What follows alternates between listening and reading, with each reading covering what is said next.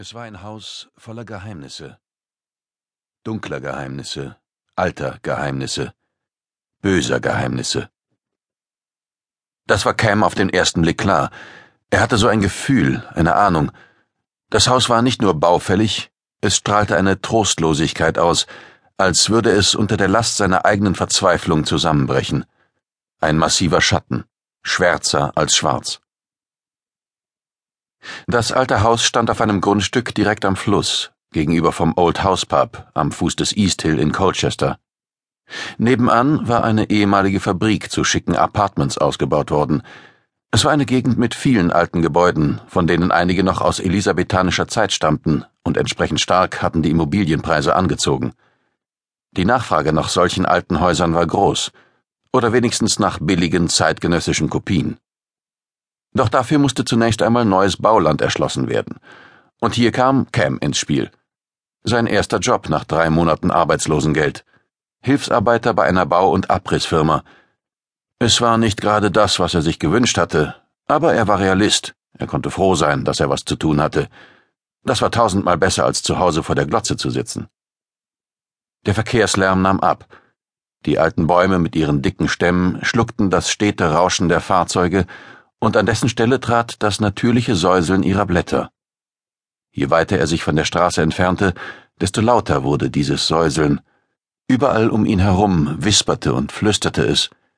Nur selten blitzte das Sonnenlicht durch den dunklen Baldachin. Cam fröstelte. Vor einem Zaun blieb er stehen. Schwere, stabile Elemente aus Maschendraht mit massivem Betonfundament. Sträucher und Unkraut waren durch die Löcher gewachsen und zerrten am Zaun, als versuchten sie ihn niederzuringen. Schilder mit der Aufschrift Gefahr, Betreten verboten und kein Zutritt waren mit Kabelbindern am Maschendraht befestigt, unter dem Grün allerdings kaum zu sehen. Jenseits des Zauns kämpften Schutt und Unkraut um Vorherrschaft. Dahinter stand das Haus.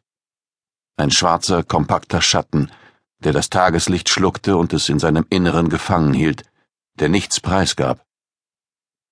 Er war so nah an der Straße, mitten in der Stadt, und doch hätte er Gott weiß wo sein können, mitten im Nirgendwo. Es ist nur ein Haus, sagte sich Cam. Nur ein Haus, nichts weiter. Na, was ist? Brauchst du eine Extra-Einladung?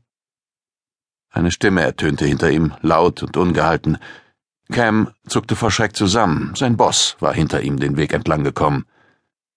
Cam war so sehr in den Anblick des Hauses vertieft gewesen, dass er ihn gar nicht gehört hatte.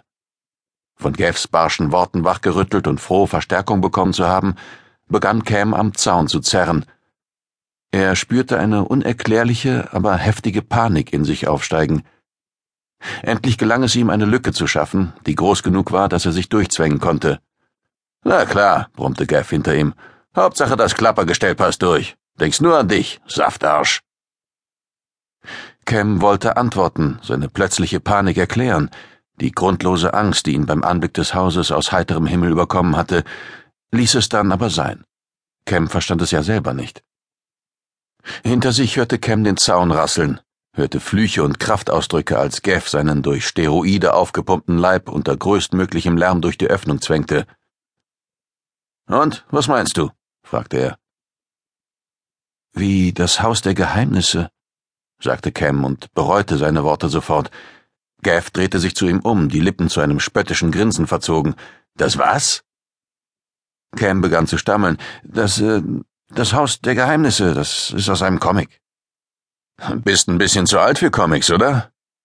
Cam wurde rot. Den habe ich als Kind gelesen, das war ein Gruselcomic.